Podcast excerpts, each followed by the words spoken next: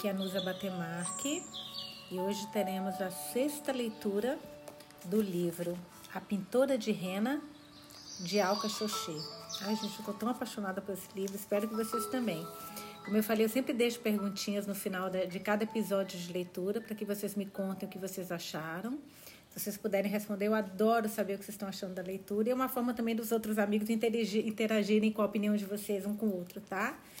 Então, se puderem responder, eu agradeço. Sempre as perguntas ficam só no Spotify. Então, quem escuta no Anchor ou no Amazon Music não consegue ter acesso às perguntas, infelizmente. Bom, vamos lá. Capítulo 8, página 144. 5 de janeiro de 1956. Durante minha segunda semana de visitas diárias a Marani Latica, percebi uma mudança. Quando cheguei, a jovem rainha me olhou diretamente nos olhos. A cor escura em torno de suas pálpebras havia clareado e ela parecia alerta. Seus olhos não estavam mais vermelhos. Toquei seus pés, perguntei sobre sua saúde. Ela não me respondeu, mas continuou a me examinar com os olhos grandes. Sua Alteza dormiu seis horas seguidas na noite passada, disse a dama que lia em voz alta para a jovem rainha. Não disfarcei a animação. Abri um recipiente com as fatias de limão que eu havia cristalizado na noite anterior. Isso merece uma comemoração, não é? Perguntei. Minha Saaz me ensinara que mulheres que haviam sofrido uma perda profunda precisavam de remédios ricos em frutas e essências de flores. Gente, eu estou adorando esses ensinamentos dela com coisas naturais. Eu estou amando isso. Imagina, olha isso.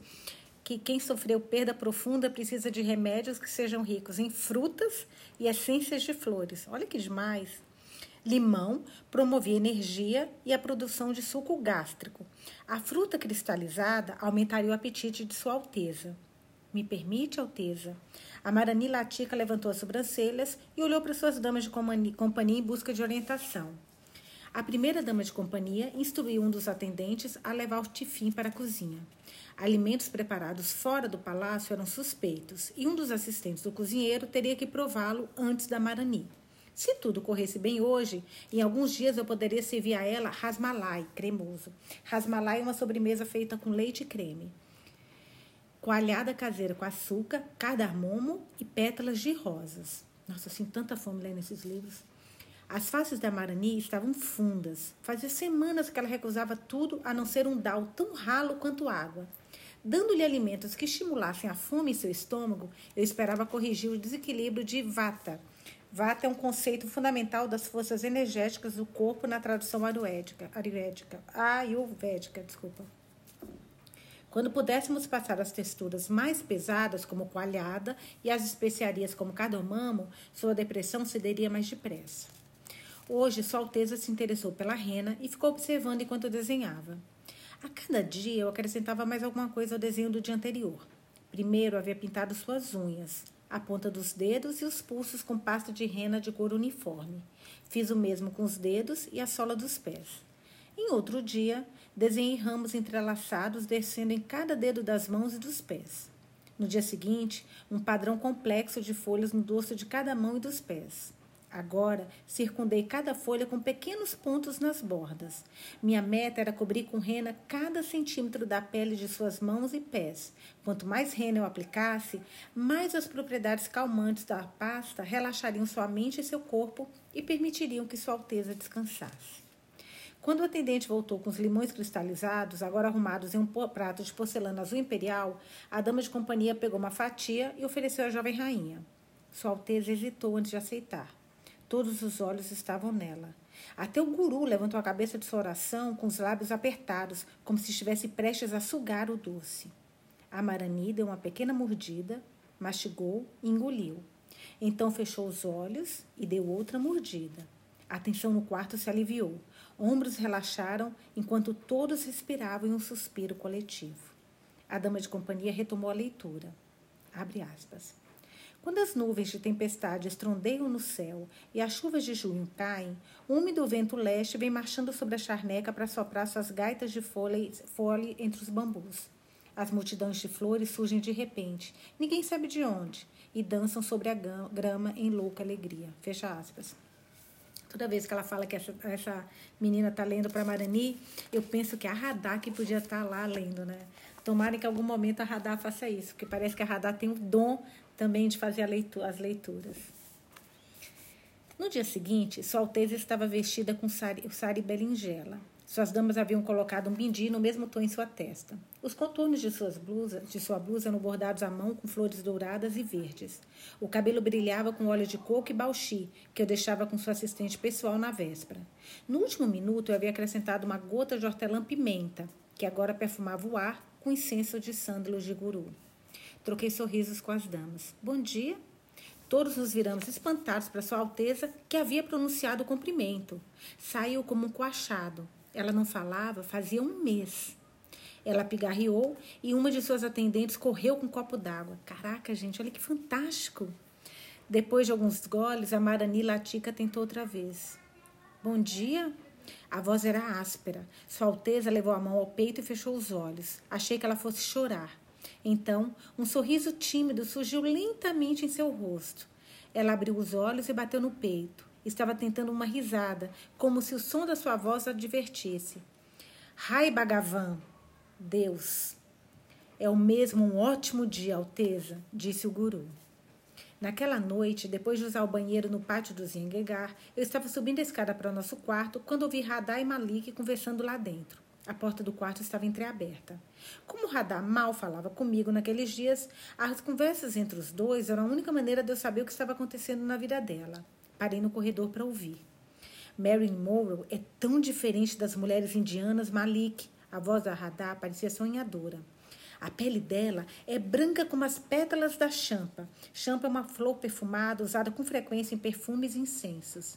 E o cabelo parece macio como algodão doce que vendem no cinema. Gopal disse que as roupas dela são tão justas que ele não consegue ficar olhando para os seios dela. Dizem que parecem montanhas na tela do cinema, Malik falou.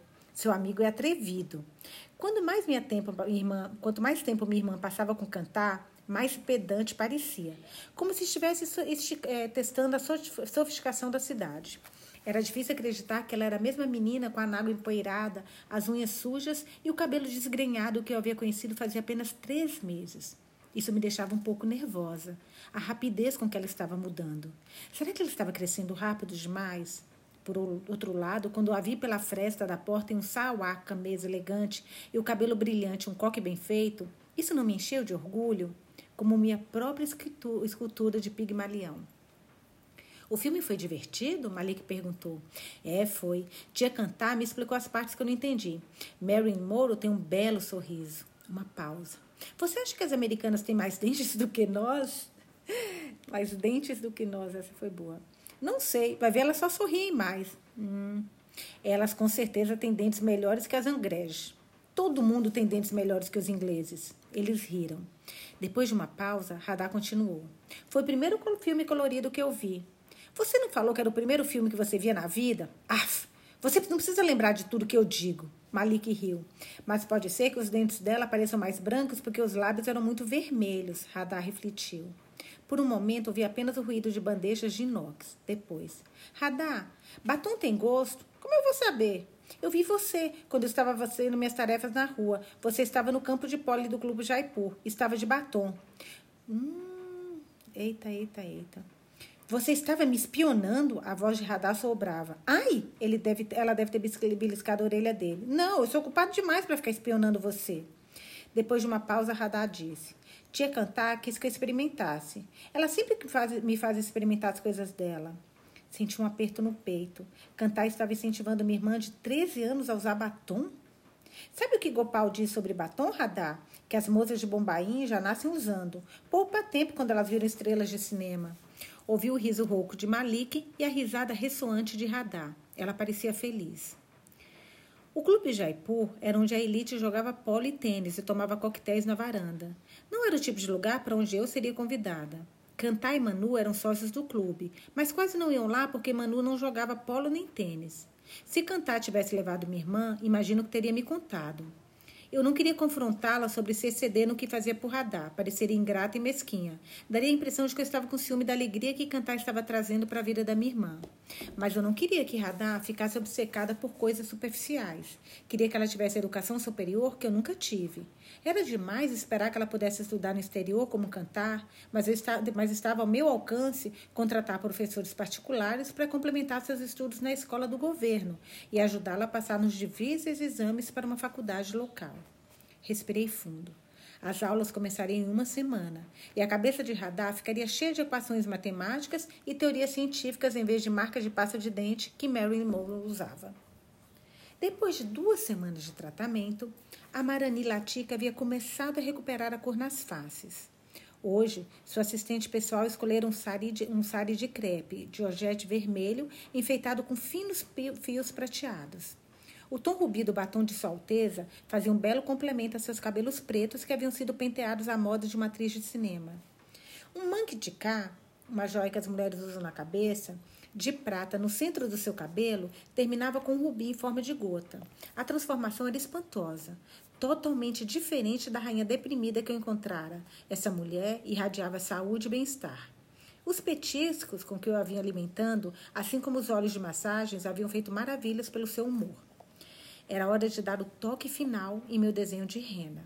No centro de sua palma esquerda, desenhei seu nome em Di, Latica. Na palma direita, escrevi o nome do seu filho, Madup. Quando levantei suas mãos para que ela pudesse ver o que eu havia feito, ela soltou um suspiro de espanto. Quando pensar em seu filho, Alteza, basta unir nas palmas das mãos para estar perto dele. Era um risco, eu sabia. Lembrá-la do que ela havia perdido poderia ser um tiro pela culatra e desencadear outra depressão. Mas enquanto eu cuidava do seu corpo nas últimas semanas, havia sentido o aço dos seus músculos, a determinação em seus tendões, a força do fluxo em suas veias. Ela era uma mulher que sempre olharia para frente, apesar dos reveses, e eu havia dado impulso na cura de que ela precisava para guiá-la nessa direção. Seus olhos se umedeceram e uma lágrima desceu por sua face. Uma das damas enxugou-lhe o rosto com um lenço bordado. Lakshmi, disse ela. Desde que começara a falar outra vez, sua voz fora ficando mais forte. Eu nem fazia ideia de que ela soubesse meu nome. Alteza, obrigada. O calor que eu sentia atrás dos olhos era de alívio e de orgulho por ter usado todas as habilidades que havia desenvolvido para aliviar sua alma destroçada. Tive receio de não conseguir falar. Então apenas baixei os olhos e inclinei ligeiramente a cabeça em reconhecimento à sua gratidão. A Marani Indira me disse que você tem uma irmã mais nova. Surpresa ao saber que duas rainhas conversavam sobre minha vida pessoal ou que sabiam sobre ela, assenti com a cabeça. Sim, Radá. Ela tem 13 anos. Ela frequenta a escola? Vai começar daqui a uma semana na escola do governo, perto de onde, perto de onde moramos. Nossa! A Marani olhou para mim e pigarreou. Você consideraria a possibilidade dela frequentar a minha escola? Meu Deus! Por um momento, eu esqueci as boas maneiras e encarei com espanto. Não, até eu tô aqui chocada. A escola de Marani para as meninas da Marani era a mais prestigiosa do estado do Rajastão. A Marani Latica fundara para educar jovens de boas famílias nas artes de graça, da graça e da autossuficiência. Minhas clientes tinham condições de mandar suas filhas para lá. Mas mesmo com o aumento em meus negócios, eu jamais poderia ganhar o suficiente para pagar as mensalidades. Como se estivesse lendo minha mente, Sua Alteza fez um gesto para que eu tirasse aquilo da cabeça não precisa se preocupar com os custos. Meu Deus. Caraca. Caraca, gente. Continuei a fitá-la em perplexidade. Eu estou chocada aqui. Um lugar na escola da Marani significava que Radá teria um futuro muito melhor do que qualquer coisa que eu pudesse ter imaginado para ela. Significava que ela talvez pudesse estudar no exterior como cantar e conhecer o mundo, algo que eu mesmo só sonhara em fazer. Até a véspera, eu nem sequer imaginava que fosse possível. A rainha baixou os olhos para a palma de suas mãos, suspirou e aproximou-as em um namastê, parando bem a tempo de não borrar a, rema, a rena úmida. Sou grata pelo que você fez por mim. Eu estava sufocada de emoção. Nossa, eu também. Meu Deus, que cena linda, que cena linda. E alívio. O que parecer uma tarefa descomunal acabará, acabará sendo concluída com êxito. Baixei a cabeça e retribuí o namastê. Quando consegui controlar a voz, eu disse que Vossa Alteza sempre possa usar vermelho. Não completei a bênção tradicional e que seus filhos levem adiante o nome do seu marido. Seu único filho, Marihub, nunca seria o príncipe herdeiro, e nesse ponto era mais gentil desejar apenas que ela nunca ficasse viúva, com a consequente proibição de usar vermelho. Fui chamada pela rainha viúva para meu relatório diário. Um assistente me levou ao salão, onde ela havia me entrevistado na primeira vez, mas agora ela estava sentada à mesa de cartas com outras três senhoras elegantes e cheias de joias. Um jogo de bridge estava em andamento. Uni as mãos em um namastê para Sua Alteza primeiro, depois para suas companhias. Madô Singh, Singh assobiou e gritou: Namastê, bonjour, bem-vindo! E voou da gaiola para o topo da cadeira de sua dona. A Maranindira falou com a mulher à sua frente na mesa. Nalani, você conheceu Ellen Keller em Bombaim alguns meses atrás, mas a verdadeira fazedora de milagres está aqui, de pé, à sua direita. Gente, a Marani falou isso. A rainha, a rainha mãe. A mulher chamada Nana, Nana Ali me examinou sobre as lentes em forma de meia-lua. É mesmo? Sua Alteza estudou suas cartas. Senhoras, essa é Lashmi Shastri, que trouxe nossa jovem Marani de volta das profundezas da melancolia. Eu sorri. É um prazer ser útil, Alteza. Parece-me, Gori, que você vai hospedar o ministro das Fazendas Finanças francês no próximo mês. Ui! Gente, mas esse livro tá demais. Meu Deus. Que encanto seria para a esposa dele ter a rena de Lakshmi nas mãos? E Anu, você não está prestes a dar boas-vindas ao seu terceiro neto ou neta? Lakshmi é a mulher perfeita para desenhar sua mandala. Ela fará sua mágica.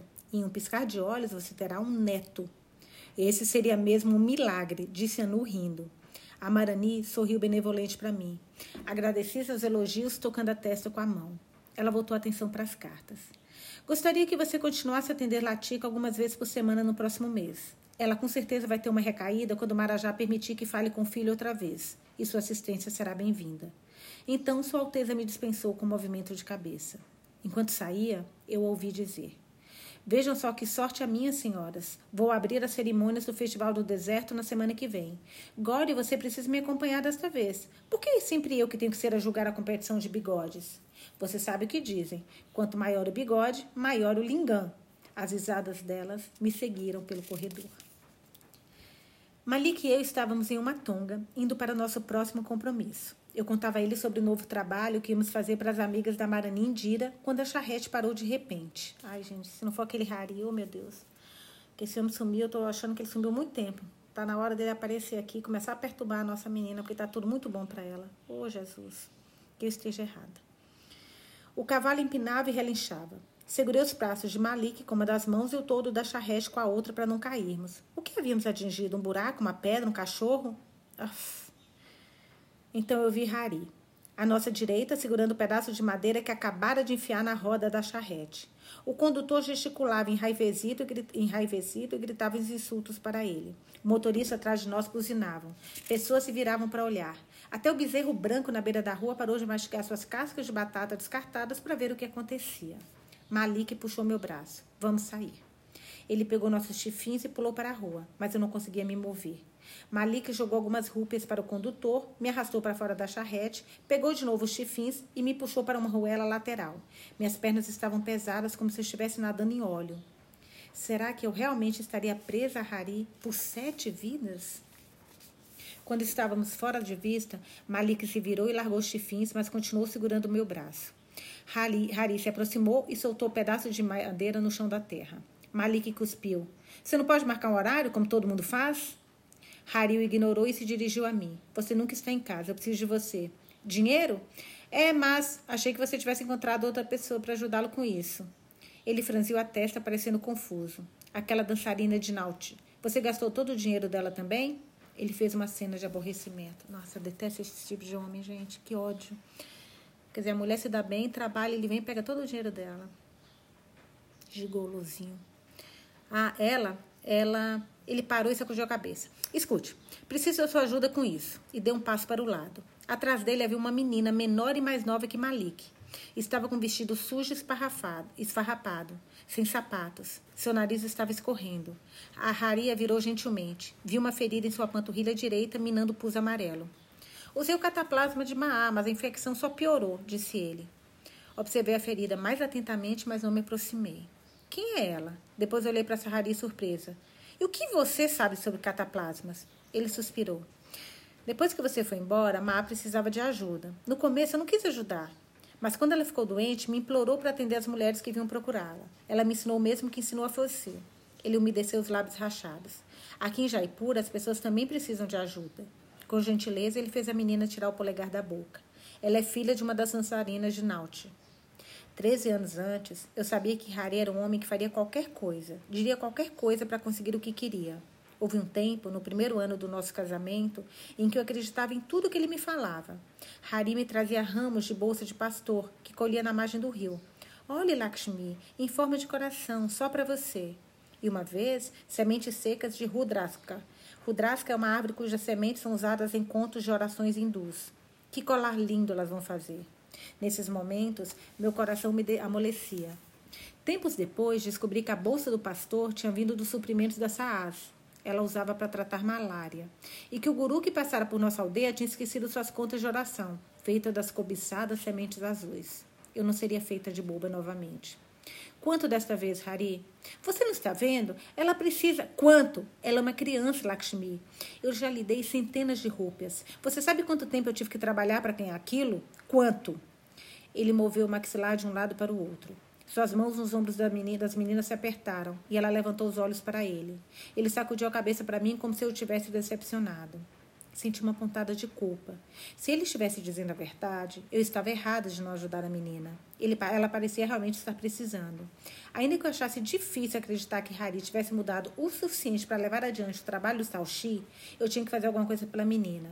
Sabia que minha sogra teria ajudado. Olhei para Malik e ele soltou meu braço. Fui até a menina e agachei para inspecionar o ferimento. O corte era profundo. A pele em volta tinha manchas vermelhas, rosa e roxas. Aliás, gente, estou pensando aqui, cadê aquele médico? Eu tinha tanta certeza que ia rolar um clima entre os dois. Poxa vida, tomara que ele apareça. Porque só aparece Harry, esse Harry, o médico é que tinha que aparecer mais. Eu ouvi observar da mãe de Harry usar um fio desinfetado e uma agulha super fina para fechar a pele. Mas eu mesma nunca tinha feito isso. Talvez eu pudesse tentar fazer a mesma coisa pela menininha, mas fiquei insegura. Não queria piorar o ferimento, tinha medo de que ela pudesse perder a perna. Ela precisa de pontos, falei, e um antisséptico, e você tem que cobrir a ferida depois. Hari riu, um som sem alegria. Agora que você está trabalhando para o palácio, ficou boa demais para atender esta criança? Senti o rosto esquentar. Fazia uma década que eu vinha curando apenas os ricos com seus problemas menores e quase sempre emocionais. Se eu tivesse ficado com Hari, sem dúvida, Sassucha acabaria me ensinando os procedimentos mais complexos, mais complexos, que só ela realiza, mais complexos que só ela realizava. Estremeci quando imaginei minha sogra olhando para mim com a mesma consternação com que Hari me olhava agora. Ele percebeu que havia tocado um ponto sensível. A terra, a terra Adá frequenta os círculos finos agora. Antes que eu pudesse perguntar o que ele queria dizer com isso, que aliás está estranha essa história de radar, né, gente? Vista lá, eu tô achando que ela tá indo com aquele garoto, sabia? Que fez o Otelo. Eu sei lá, tomara que seja enganada. Quanto o tesoureiro do palácio deu para você? Olhei de novo para a pobre menininha, uma criança inocente. Ela não tinha culpa de nada. Peguei mil rúpias do pagamento do tesoureiro e as estendi para a Hari. Você precisa levá-lo ao hospital agora mesmo e comprar remédios. Quando ele veio pegar o dinheiro, eu recolhi a mão. Eu recolhi a mão. O divórcio, Harry. Esse é o meu preço. Oh, gostei. Ele apertou os olhos, depois deu de ombros como se fosse indiferente para ele. Eu deixei pegar o dinheiro e o vi enfiá-lo no bolso. Vou mandar Malik com os papéis, falei. Ficamos nos encarando por um longo momento. Por fim, ele assentiu. Harry pegou a menina pela mão e foi embora. Ela virou a cabeça para olhar para mim quando eles dobraram a esquina. Raihan? Eu disse. Eu não havia ficado com dinheiro nem por tempo suficiente para lhe parecer real. Agora tinha menos ainda para pagar ao construtor. Gunda! exclamou Malik, que é bandido. Talvez ele fosse um homem ruim, talvez não. Eu conheci o Hari de muito tempo atrás. Ele estaria diferente agora? Eu era cética quanto a isso. Pus as mãos no ombro de Malik, forçando a olhar para mim. Diga que você nunca vai virar um bandido. Prometa. Malik não respondeu. Ele pegou os tifins e saiu andando. Cheguei em casa mais cedo que tive hábito. Ver Hari tinha me perturbado, mas eu estava tentando não pensar nisso. Preferi me concentrar na notícia que queria dar a Radar, a escola para meninas da Marani. Como ele ia ficar entusiasmada por poder ler Shakespeare ao lado da elite das meninas de Jaipur. Do portão da senhora Gengar, vi Radar no fogareiro externo, despejando farinha de um saco e um prato de metal. Suas mãos trabalhavam com rapidez, examinando o pó, removendo as pedrinhas. Ela ainda estava me tratando com rispidez, me dispensando com gestos de cabeça. Ou então me ignorava completamente e enterrava os olhos em um dos romances de cantar. Mas tudo ia ser diferente agora, especialmente porque eu podia lhe oferecer o que nenhuma de nós havia previsto, algo ainda melhor do que, canta, do que cantar lhe oferecia. Eu me aproximei de Radar e lhe dei boa noite. Aliás, essa menina é bem mal agradecida, viu? Vou te falar um negócio. Tô ficando brava com ela. Ela me olhou rapidamente, mas não disse nada. Despejou a farinha do prato em uma panela de ghee derretido. O cheiro intenso de manteiga quente e farinha encheu o ar. Agachei ao lado dela. Pela primeira vez me ocorreu que ela não havia tido as orelhas furadas quando bebê. Mai Pitachi provavelmente não tinham como pagar o ouro para os brincos. Eu a levaria para furá-las com pequenas argolas de ouro. Na próxima vez que eu for ao palácio, Radar, gostaria de levar você comigo. Minha irmã fez uma expressão de surpresa, mas continuou a mexer a farinha. Esperei por uma resposta. Nenhuma veio.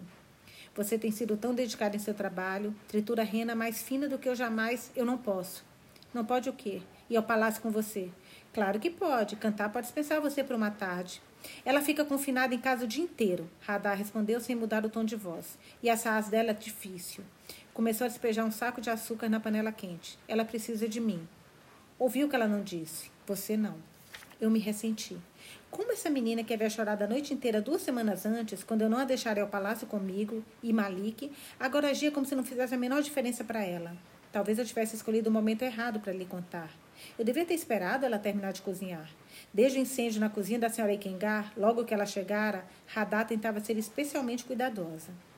Levantei a vasilha de cardamomo macerado com a intenção de despejá-lo na mistura de açúcar.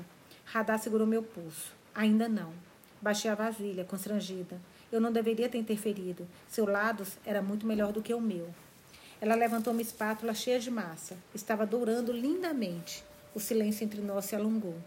Eu tenho uma surpresa para você. A Marani Latica lhe ofereceu uma bolsa de estudos na escola dela. Pense só, Radar. Em vez de uma escola do governo, você vai para uma escola particular, para onde todas as meninas da festa do fim do ano da Parvati vão, a partir da próxima semana. Ela continuou mexendo a massa. Radar? Vou contar para tia cantar quando encontrar com ela amanhã. Ela vai gostar. Talvez ela estivesse muito cansada para absorver a notícia. Será que eu estava fazendo trabalhar demais? Eu tô achando que essa menina está começando a ficar mimada ou está aprontando alguma, gente? Com medo. Você terá que fazer um exame de admissão, mas sei que vai conseguir passar facilmente. Você já sabe tanto sobre livros, Radar, e seu inglês é tão bom. Eu vou, se é isso que você quer. Achei que você fosse ficar feliz. Ela levantou a cabeça e me encarou com firmeza. Você quer que eu agradeça? Bem, obrigada. Agora eu preciso acabar essa comida ou você vai ficar brava comigo por não ter terminado minhas tarefas. Fiquei pasma. Minha irmã, que me tinha como modelo, que me chamara de Gigi pela primeira vez apenas três meses antes, agia como se não importasse mais com o que eu dizia ou fazia por ela. Eu devia ter, deveria ficar satisfeita por ela estar se desligando de mim, se tornando independente, tomando as próprias decisões. Mas eu não estava. Sentia falta da outra radar, a que se apertava junto de mim em nossa cama, chorava desamparada e me contava sobre Maai Pitachi e sua vida em Ajar. Levantei com cuidado e ajeitei meu sari. Observei acrescentar a crava à mistura. Quando consegui falar sem um tremor na voz, disse: Se você mudar de ideia quando ir ao palácio, não vou mudar. Deixa os chifins aqui para eu lavar antes de subir, disse ela, pegando o cardamomo, cardamomo, cardamomo, as arestas constantes de sua palavra, pondo um fim na conversa. Hum, eu tô com medo dessa garotinha fazendo alguma coisa, tomara que esteja errada. Final do capítulo 8, capítulo 9, 150, página 157. 12 de fevereiro de 1956. A escola para meninas da Marani tinha três prédios baixos, cada um com dois andares. Fiquei do outro lado da rua observando a fila de carros passar pelos portões, seguir pela estrada pavimentada, contornar o pátio circular e voltar para a rua. Motoristas de camisa caque e bermuda com prega seguravam aberta a porta do banco de trás para as jovens mensahibs que iam para casa almoçar. As poucas alunas que passavam o dia inteiro ali estavam caminhando para as barracas de comidas locais, onde fariam as refeições. As alunas internas comiam no refeitório da escola. As meninas mais novas, de 8 a 12 anos, usavam azul, saia azul clara, camisa de meia manga e uma faixa vermelha na cintura. As alunas da cidade da idade de radar e mais velha vestiam camisa azul, salwar branco e um chune bordô. Todas as meninas estavam vestidas com cardigan bordô, pois fazia frio em Jaipur em fevereiro. Eu tinha ouvido falar que a Marani participara de cada detalhe de sua escola, da escolha do uniforme à seleção da senhora Genevieve como diretora. Ela havia sido professora particular de Sua Alteza na escola interna da Suíça. E ao cardápio do almoço, sem frituras, com muitas verduras, legumes e frutas sem açúcar. Era a primeira semana de radar na escola de Marani e eu queria levá-la para almoçar. Com tudo que estava acontecendo, eu mal havia para perguntar se ela estava gostando e como eram, suas, como eram suas aulas. Meu coração se encheu de orgulho quando a vi descer aos pulos os degraus à frente do prédio principal. Suas faces estavam rosadas. O uniforme era elegante e asseado. Pela manhã, quando lhe ofereci uma carona no rickshaw comigo e Malik, ela tosseu o nariz. Disse que não queria cheirar o suor do rickshaw ala ou amassar suas roupas. Quando o radar desceu o último degrau, Sheila Sharma cortou na frente dela, obrigando minha irmã a uma parada abrupta. Sem pedir desculpas, Sheila entrou no banco de trás do sedã de sua família. De sua família. Radar apertou os lábios. Fiquei tensa. Para meu alívio, Radar retornou seu caminho até o posto da guarda para registrar que estava saindo para o almoço. O porteiro procurou o nome dela na prancheta sem nenhuma pressa. Ela parecia nervosa, olhando para a rua, mordendo o lábio. Eu a chamei. Ela se virou, surpresa. Não pareceu feliz ao me ver, o que a essa altura já estava aprendendo a aceitar. Eu não estava carregando nenhum tifim, nenhuma sacola, só uma bolsa. Ela deu mais uma olhada rua acima, depois veio até mim com os ombros caídos. Como você está elegante com o uniforme, exclamei entusiasmada. Ela olhou para a roupa apreensiva, como se eu tivesse visto alguma mancha ali. Peguei seu braço fino no meu e a guiei para as lojas de chaat na outra extremidade da rua. Fiquei com vontade de levar você para almoçar. Parei para arrumar seu longo chume como para que ele caísse igual dos dois lados sobre os ombros. O que está achando da escola? Legal. Só isso? Tornei a pegar o braço dela e recomecei a andar. Essa é sua primeira escola na cidade grande, bem diferente da escolinha de Pitachi. Deve ter novidades. Você conheceu alguém que gostaria que fosse sua amiga? Ela balançou a cabeça de um lado para o outro e deu de ombros. Sim, não, talvez. Duas meninas de uniforme idêntico ao de radar passaram por nós e se viraram para sorrir para minha irmã, mas ela estava muito distraída para responder ao cumprimento. Dei um pequeno aperto em seus braços. Deve ser maravilhoso, tantas novas experiências. Com o olhar treinado, avaliei os produtos de cada vendedor do chaate por que passávamos. Samosas, choles, pacoras, albati. Que tal seu puri? Puri é um salgado frito considerado fast food. Puris são tão demorados para fazer em casa e aqui podemos comer recém-saídos do fogo. Olhei para ela à espera da resposta. Ela levantou as sobrancelhas. Você não aprova comida de rua. Era verdade, mas eu disse que queria abrir uma exceção. Ela concordou com o movimento mínimo de cabeça. Nós nos sentamos a uma pequena mesa na frente da barraca de comida. Oh, gente, eu tenho uma raiva de criança mimada. Olha, eu vou te falar, mas eu tenho uma raiva. Essa menina, meu, não tinha obrigação. Pegou irmã, tá fazendo tudo. Ah, não, para. Conte sobre suas professoras. Passando o dedo por um suco na mesa de madeira, ela suspirou. A professora Dindi é baixa, magricela e tem caspa. Você não ia gostar do jeito que ela limpa o pescoço.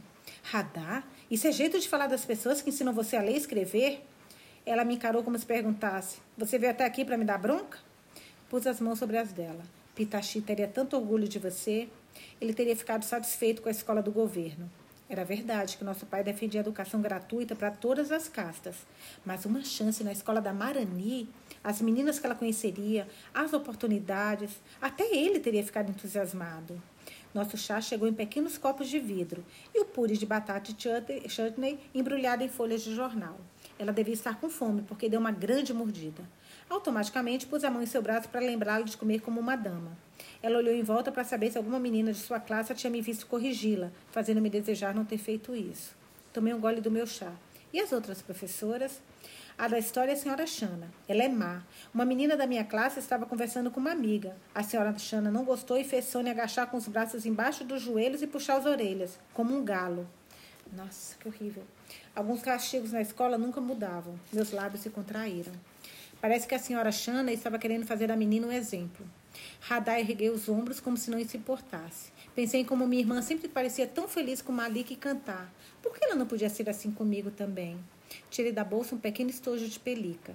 Como você gosta tanto de ler, imaginei que talvez quisesse experimentar escrever também. Isso seria bem útil. Ela olhou para o estojo por um momento, depois para mim. Ocorreu-me que talvez Radar nunca tivesse ganhado um presente antes. Ela pegou o lenço da escola e limpou a gordura das mãos. Lentamente abriu o estojo e levantou com cuidado a caneta tinteira, laranja marmorizada de forro de velido azul, como se estivesse com medo de quebrá-la. Deslizou os dedos pelo corpo liso da canesa, caneta e desatarrachou a, desatarrou, nossa, desatarrachou a tampa. Examinou a gravação no bico dourado. Wilson First Quality Fine. Os lábios de Radar estavam em quase sorriso. De repente ela piscou. Colocou a caneta de volta no estojo e fechou. Você não devia ter me dado isso. Fiquei atordoada. Você não gostou? Se eu perder, você vai ficar brava. Outra recriminação. Ela deu mais uma grande mordida no puri, desafiando-me a corrigir seus modos à mesa. Apertei os lábios e empurrei o estojo na direção dela. É seu, Chateaubriand, irmãzinha. A palavra irmãzinha saiu sem querer. Eu não havia planejado. Estava acostumada com Malik chamando-a de Chati Bebem, porque ela se sentia protetora em relação a ela, como se fosse irmão mais velho. Foi a primeira vez que a chamei assim. Ela parou de mastigar e engoliu com dificuldade. Obrigada, Gigi. Ela terminou rapidamente o seu puri e, puri e disse que tinha que voltar para fazer uma leitura antes do início da aula seguinte. Eu poderia ter terminado esta manhã, mas tive que triturar a rena para você. Radar, se isso estiver prejudicando seus estudos, não precisa fazer mais a pasta de rena. Eu cuido disso. Podemos ir? Parecendo impaciente, ela se levantou do banquinho. Quando chegamos ao portão do, da escola, ela se identificou para o guarda, atravessou o pátio, subiu os degraus e desapareceu no prédio principal, sem nem se despedir de mim. Atravessei a rua, perdida em pensamentos. Primeiro, ela nem queria ir para a escola de Marani. Agora estava ansiosa para voltar mais cedo do almoço e se dedicar aos estudos. Que menina imprevisível ela era.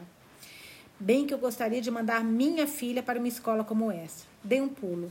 Meu construtor, Naraia, tinha aparecido atrás de mim.